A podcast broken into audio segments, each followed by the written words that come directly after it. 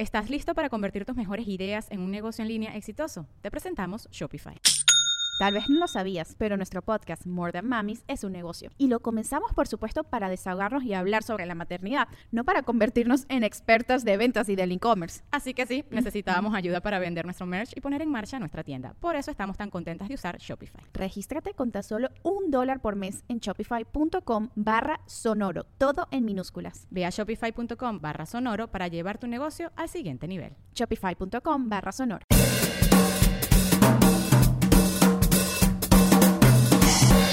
Hello mi gente amada y bienvenidos al episodio 16 de Bla Bla Bla. Muchísimas gracias por estar viendo, escuchando el programa. Si lo están viendo en YouTube, por favor suscríbanse al canal y activen las notificaciones. Y si lo estás escuchando por Spotify o por Apple Podcast o por tus nalgas podcast, por favor suscríbete. Muchas gracias también a la gente de Patreon y aprovechando que estoy hablando de Patreon, les informo que el...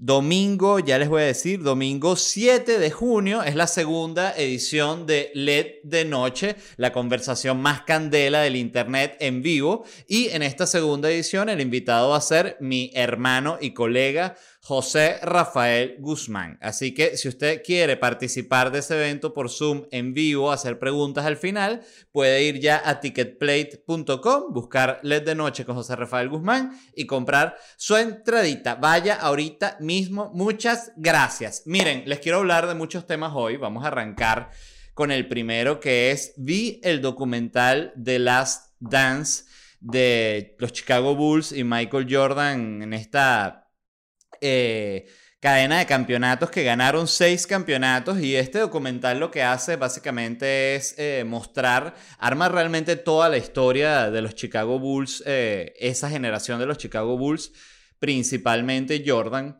¿no? Pero realmente se basa en el último campeonato que ellos ganan juntos y usan como ese campeonato como línea narrativa para mostrar toda la historia de ellos como equipo. A mí me pareció fascinante, lo recomiendo, me encantó, fan de Jordan, fan de Pippen, fan de Rodman, fan de Phil Jackson, me encantó, me volvió loco. Hubo gente que no le gustó, leí un artículo en el Washington Post que hablaba de que mm, la cuestión es la siguiente, la polémica que levantó, levantó el documental es que Jordan no es pana. Entonces, eh, mucha gente quería que Jordan, o eh, sí, querían que Jordan fuese pana, o sea, que ganara todos los campeonatos, que pusiera la NBA en un plano internacional, eh, elevando el valor de todo, todo ese, toda esa industria, ¿no? Em, que ganara todo eso, que se hiciera multimillonario, que fuese un atleta único en la historia y que fuese pana, pero no es pana. Entonces, no solo no es pana, de hecho es un tremendo mamagüevo. Se mostró en los, eh, todo esto es porque en los entrenamientos, salen en, el documental unos videos de los entrenamientos, y se ve como Jordan es abiertamente un mamagüevo, este, bulea a los otros, le dice, tú eres malo, a ti te gano, tú, a ti me, me cogí tu mamá, este, todos ustedes me la maman, que cuerda de perdedores, menos mal que estoy yo aquí para ganar esta mierda.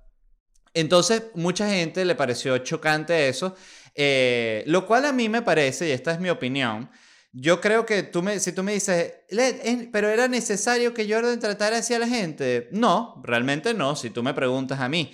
Pero el punto es que me parece un poco absurdo estar cuestionando esto porque es justamente ese el motivo que hace que exista el documental. O sea, si Jordan no fuese así de competitivo, si Jordan no fuese así de enfermo, no existiría el documental. No estaríamos ni hablando del tema. Entonces siempre me parece un poco raro como cuando se cuestiona lo que realmente es la raíz del documental. Es un poquito, va a ser un, un ejemplo muy extremo, pero que muestra mi punto, ¿no? Que es como si tuvieras un documental de la Segunda Guerra Mundial y al final te preguntaras y escribieras un artículo y que, ok, vi el documental de la Segunda Guerra Mundial, pero mi pregunta es, ¿realmente tenía Hitler que invadir Polonia? Oye, obvio no, pero entonces si, si eso no fuese así, ni estaríamos hablando del documental.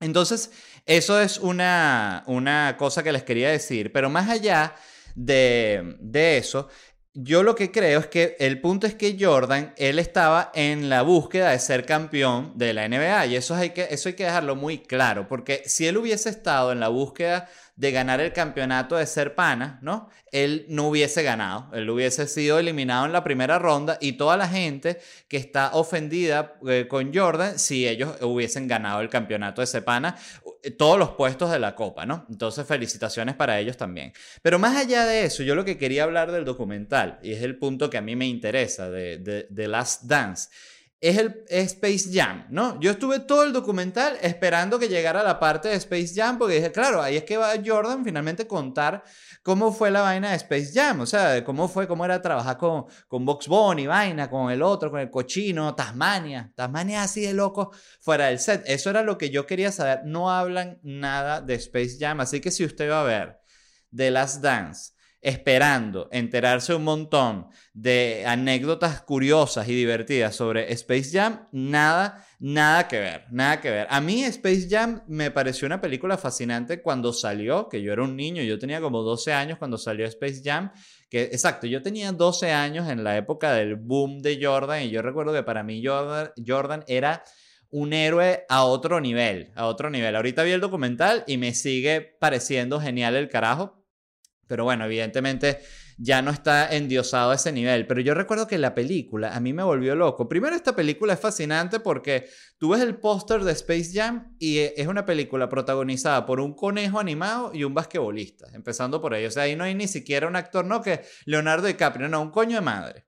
Box Bunny y Michael Jordan, que me parece genial porque la película, para quien no la haya visto, trata de que Box Bunny tiene que jugar un partido de básquet, ¿no? Casual. Y tiene que jugar un partido de básquet contra unos, unos monstruos que realmente son las almas de otros jugadores que las robaron. Y, estos monstruos quieren adueñarse como del mundo de las comiquitas de Box Bunny. Y Box Bunny va a buscar ayuda al único jugador que no robaron el alma, que es, adivinen quién, Michael Jordan. Entonces Box Bunny lo convence y Michael Jordan va a jugar con las comiquitas, ¿no? Entonces, primero me encanta el imaginarme cómo habrá sido el momento en el que le picharon la idea a Jordan, ¿sabes? En la cual se reúne un tipo, ¿no? El director o el que sea de la productora de Warner Brothers con Jordan y le dice, bueno, Michael, mira, la idea es la siguiente, ¿no? Evidentemente tú eres una estrella internacional, eres imagen y ejemplo para millones de niños y niñas por todo el mundo, ¿no? Y lo que queremos es más bien llevarte al cine, ¿no? Que entres en el mundo del cine. Entonces, claro, lo que queremos es que sea una representación de lo que eres tú en la realidad, que eres un jugador de la NBA y que has derrotado a todos estos grandes equipos, Utah Jazz con Karl Malone y, el otro, eh, Patrick Ewing, y, todos estos los derrotaste con tus compañeros, ¿no? Con Rodman y con Pippen. Bueno, esto va a ser igual la película, pero aquí tú en vez de jugar con Rodman y jugar con Pippen, vas a jugar con Box Bunny y con, y con San Bigote. Entonces, ellos te, tú vas a la pelota y que es increíble porque Michael Jordan habrá dicho, miren, ¿cuánto, ¿cuánto van a pagarme? Y le habrán dicho, bueno, o sea, son tantos millones de dólares. Y dices, obvio sí, porque además eso es una papaya de película de grabar, porque lo que tienes es que poner una pantalla verde ya Jordan este, lo empiezas a indicar, ¿no? Lo pones con la pelota y dices, ah, Jordan, aquí te vienen los monstruos, activo, pásala por aquí, pásasela al conejo allá, la, la tira, ajá, te la devolvió, lanza palaro, rebote, pal gallo, cha, todo eso así puro verde, pura pantalla verde. Después de eso le, le montan todos esos dibujos encima. Facilito. Y lo cual me hace preguntarme también, ¿por qué no han hecho esta película de nuevo? O sea, ahorita que están todas las secuelas de mierda de Star Wars y de toda la vaina de superhéroes, coño, empiecen a sacar secuela buena. La secuela de Space Jam con Messi. Obvio con Messi, igualito, igualito, la misma película. De hecho, e, exactamente igual, que los monstruos quieren otra vez agarrar, no, habían, no lo habían jodido la otra vez con lo de Jordan, quieren agarrar el mundo de las comiquitas, se roban el talento que sí de, de Neymar, del otro, unas estrellas ahí, lo aprovechas para meter esos cameos. Y eh, Box Bunny tiene que ir a convencer a Messi para que, para que juegue el partido con ellos ahí en el mundo de las comiquitas. Entonces lo convence, se le aparece en la casa, le dice, le dice todo esto a Messi, le explica, es Box Bunny, Messi fanático de Box Bunny. Entonces eh, Messi va y le explica a la esposa, eh, que vino con ella, me, me dijo para ir a jugar el partido con la, con la otra comiquita, con el tamaño, el piolín, Y la esposa le dice, sí, Messi, anda a lavarte el culo. Piensa que es que va a jugar un juego de PlayStation. Y no, Messi se va por un hueco de un hoyo de estos de conejo clásico de comiquita y entra Messi para el mundo de las comiquitas, ¿no? Y juega todo el partido. Entonces, claro, tienen que grabar toda la película y en vez de ser básquet es fútbol, pero está increíble porque tienes que grabar toda esta escena. ¡Ah, ya, va, pa, pasala, conejo! Estoy, estoy, libre, conejo! Le dice Messi, ¿no? Se molesta con Box Bunny pues no le pasó la pelota. Y incluso estuve pensando cómo sería Space Jam no con Messi, sino con Maradona. O sea, que van a buscar a Maradona y Maradona ya drogado hasta las metralletas no sirve para media mierda. Eh, que conejo. Eh, eh, al, yo no sé si ustedes vieron el documental, hay como una especie de serie documental en Netflix sobre Maradona que se llama Maradona en México, si no me equivoco.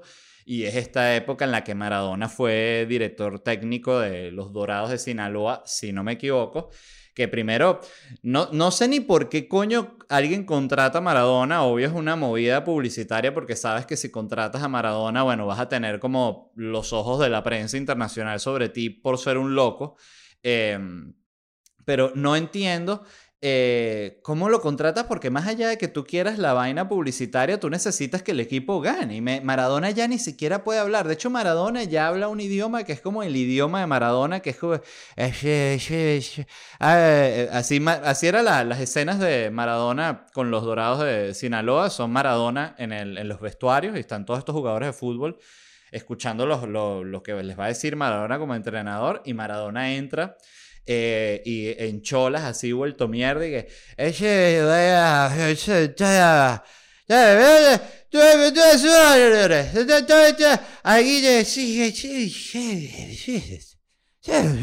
y uno dice mierda todos los jugadores wow que estará diciendo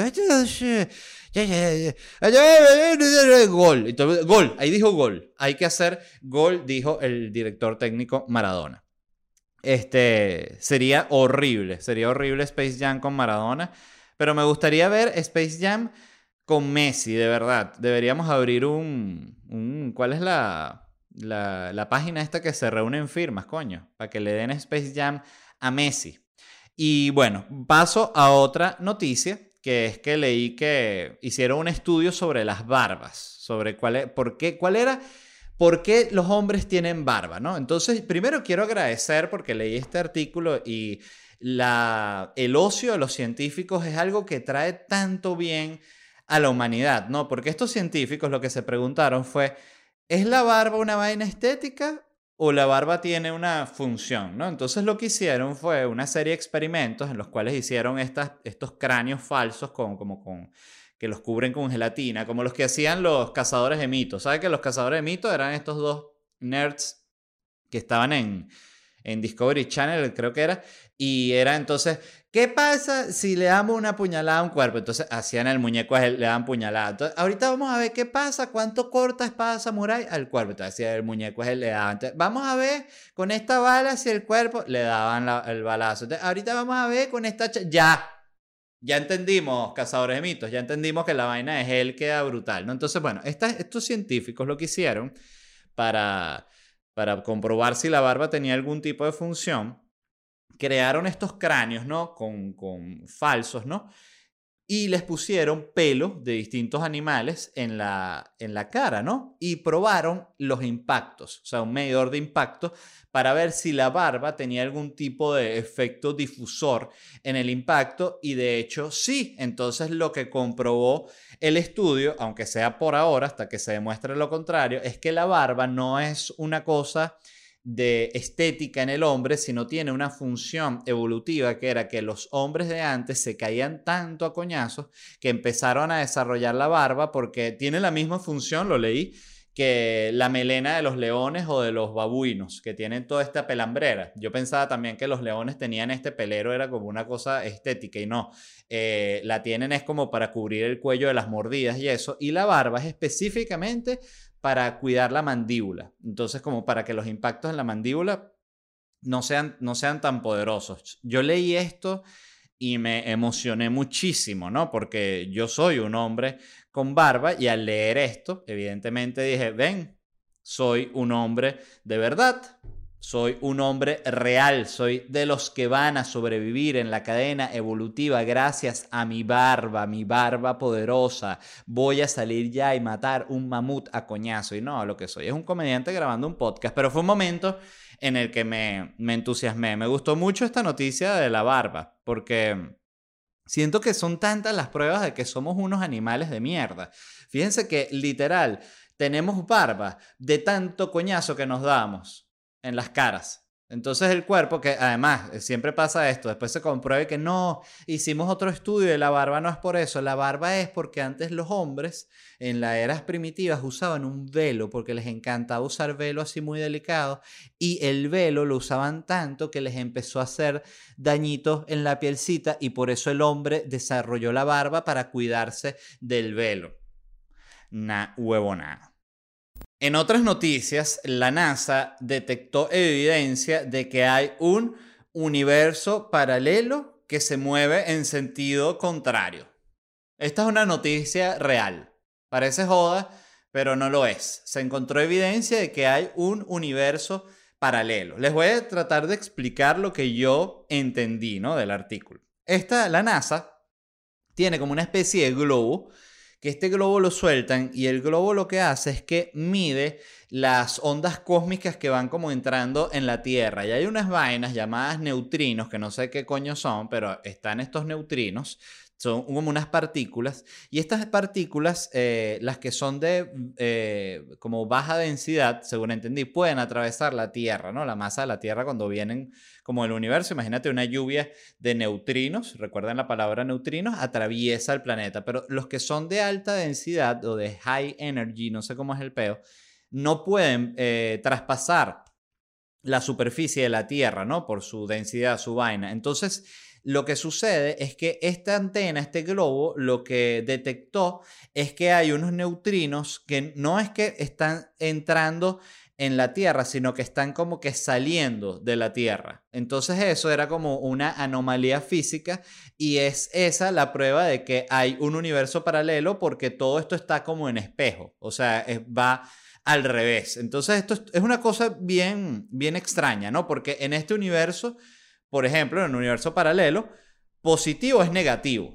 ¿Sí me entienden? O sea, todo es al revés. Entonces, por ejemplo, si tú en el universo paralelo haces mucho ejercicio, mucho, mucho ejercicio, tu doctor te regaña, se molesta contigo, te dice, ¿usted qué? ¿Sigue con lo del ejercicio? Coño, sí, doctor, no he podido dejarlo.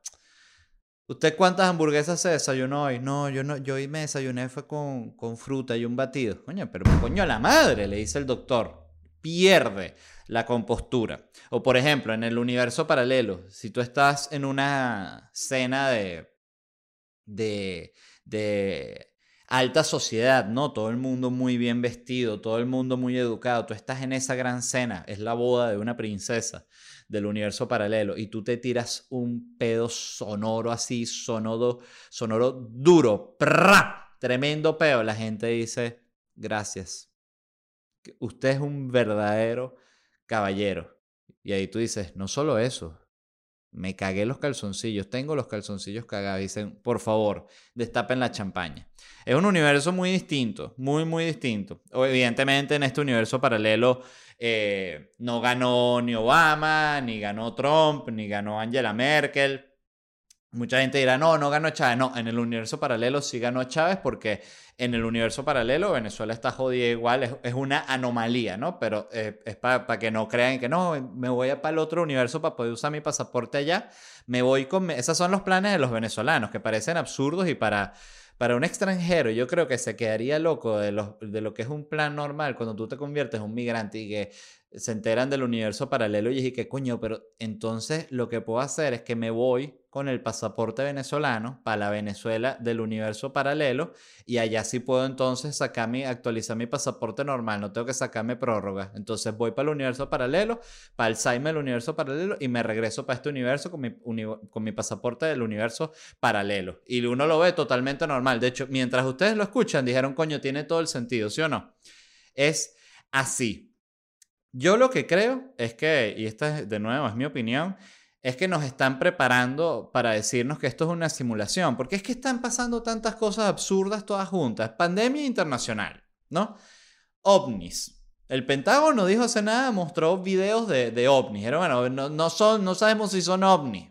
Pueden ser otras vainas, pero coño, obvio son ovnis, ¿no? Y ahorita, universo paralelo, ¿qué vaina es esa? O sea, por favor. O sea, ni siquiera, estamos, ni siquiera entendemos el universo que tenemos y ahorita hay que entender otro universo, un universo paralelo. Coño, qué peo. Qué peo de verdad.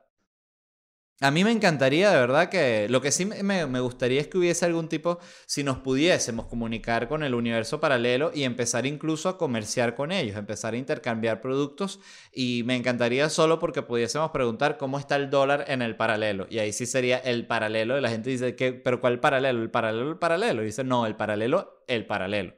Pero bueno, se descubrió el universo paralelo, para que lo sepan. Eh, evidentemente, me imagino que lo tendrán que confirmar y todos los científicos del mundo se tendrán que poner de acuerdo y decir, sí, sí hay pruebas de que hay un universo paralelo. Pero lo que más me impresionó de esta noticia realmente fue que ni siquiera tuvo gran impacto mediático, porque es tan, es tan surrealista la noticia que parece paja, parece mentira. O sea, el titular es ese, descubierto universo paralelo. O sea, es como si hubiese un titular que fuese que eh, todo es mentira. Y uno dice, pero ¿qué noticia es esta ver? Y lees el artículo y que todo es mentira. Se ha descubierto científicamente que todo es mentira. Si usted en este momento está feliz, realmente no está triste. Y ah, suelta una lágrima.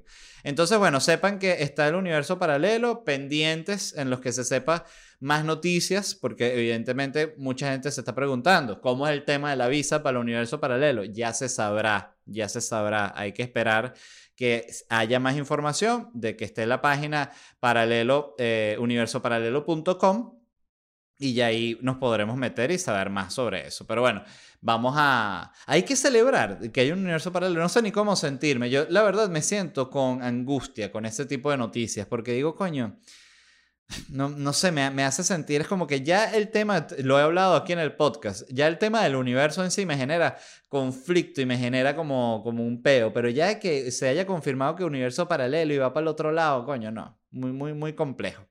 Paso a otro tema, y este realmente es un tema que leí este concepto de la telepresencia, ¿no? Entonces, que si era la telepresencia como el futuro del trabajo, ¿no? Entonces, el, artículo y realmente el tweet la imagen que acompañaba la, noticia es esta. Yo voy a pedir que la pongan aquí. Básicamente lo que se ve en la imagen es una, los pasillos de una oficina.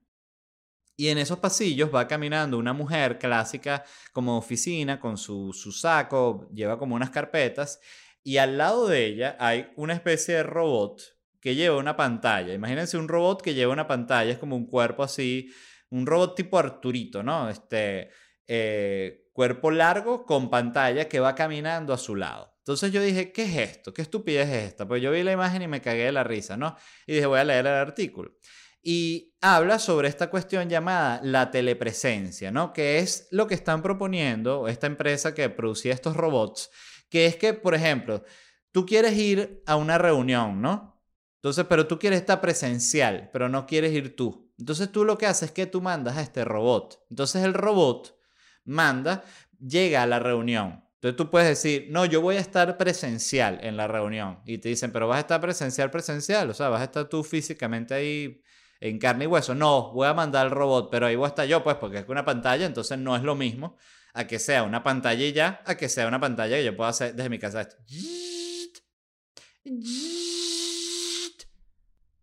Jefe.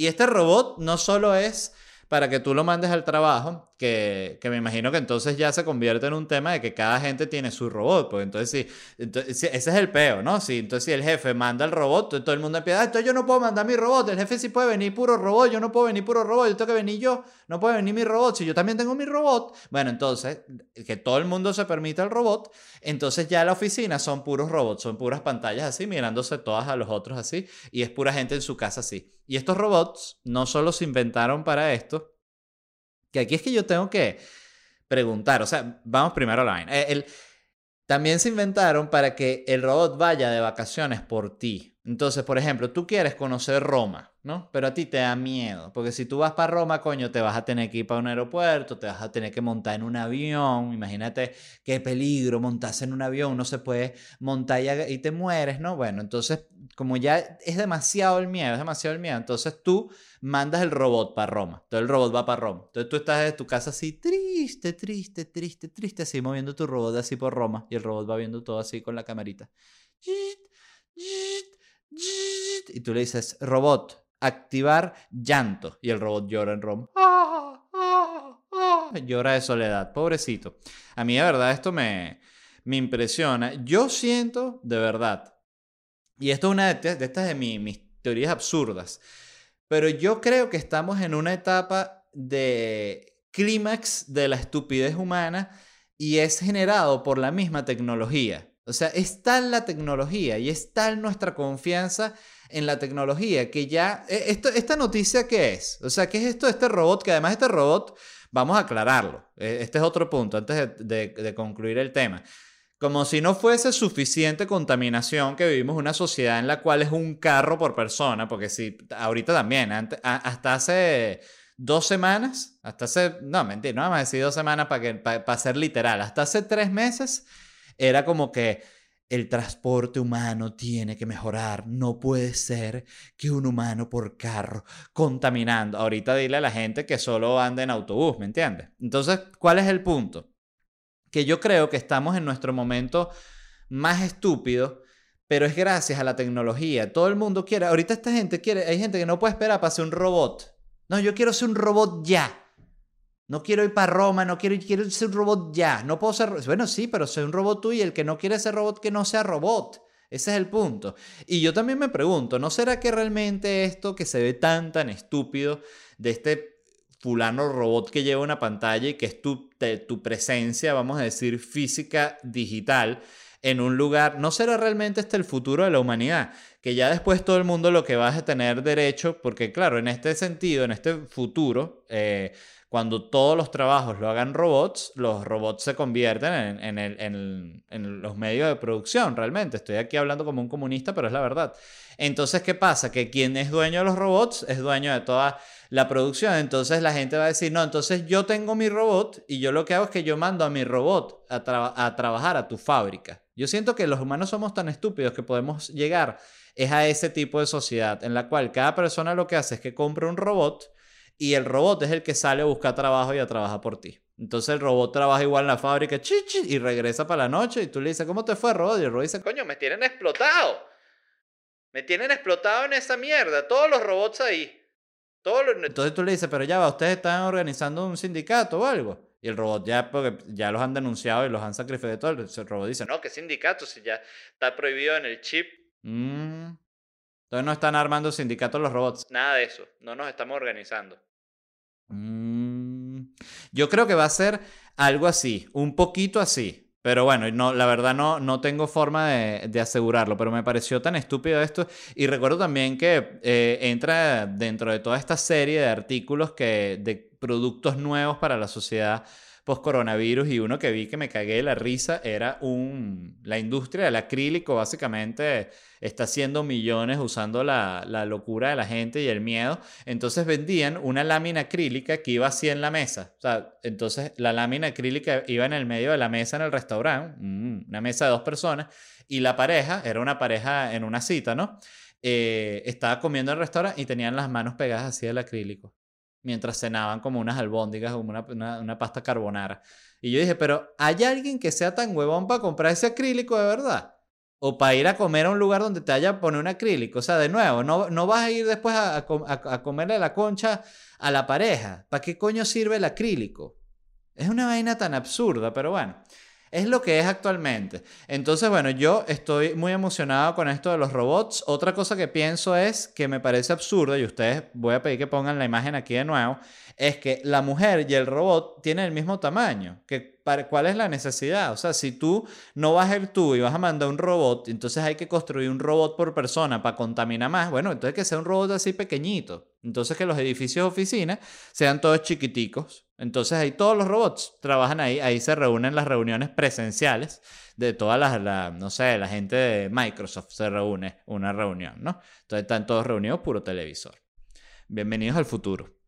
Y esto fue todo el episodio 16 de Bla Bla Bla. Les recuerdo una vez más que este domingo 7 de junio es la segunda edición de LED de noche, la conversación más candela del Internet en vivo por Zoom. Y si usted quiere participar, ver el evento en vivo y hacer preguntas, al final ya están las entradas a la venta. El invitado es José Rafael Guzmán y pueden comprarlas ya en Ticketplate Buscan LED de noche con José Rafael Guzmán y compren su entradita. Vayan ya, por favor. Y muchísimas gracias a toda la gente que escuchó el podcast. Si lo están viendo en YouTube, suscríbanse al canal y activen notificaciones. Si lo están escuchando por Spotify, Apple Podcast o Tus Nalgas Podcast, gracias también y sigan el podcast. Y no me despido sin antes agradecer a la gente de Whiplash Agency Revisen sus redes sociales, están saliendo ahí, pero si ustedes quieren ver realmente qué hace la gente de Whiplash Agency, pueden ir a mi página web,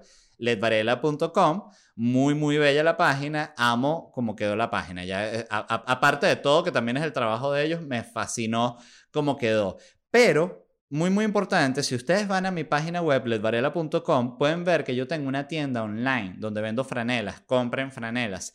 Esa tienda la montó la gente de Whiplash Agency. Y ese tipo de cosas son muy útiles en el mundo actual porque todo se está vendiendo por internet, todo es internet. Entonces dicen, no, que yo voy a montar una mercería en el centro comercial con Cresa. No, no, eso se acabó. Mercería se acabó digital, digital y digital, Whiplash Agency. Esto fue todo por hoy. Nos vemos en unos días y los amo. Se me reunió la al final.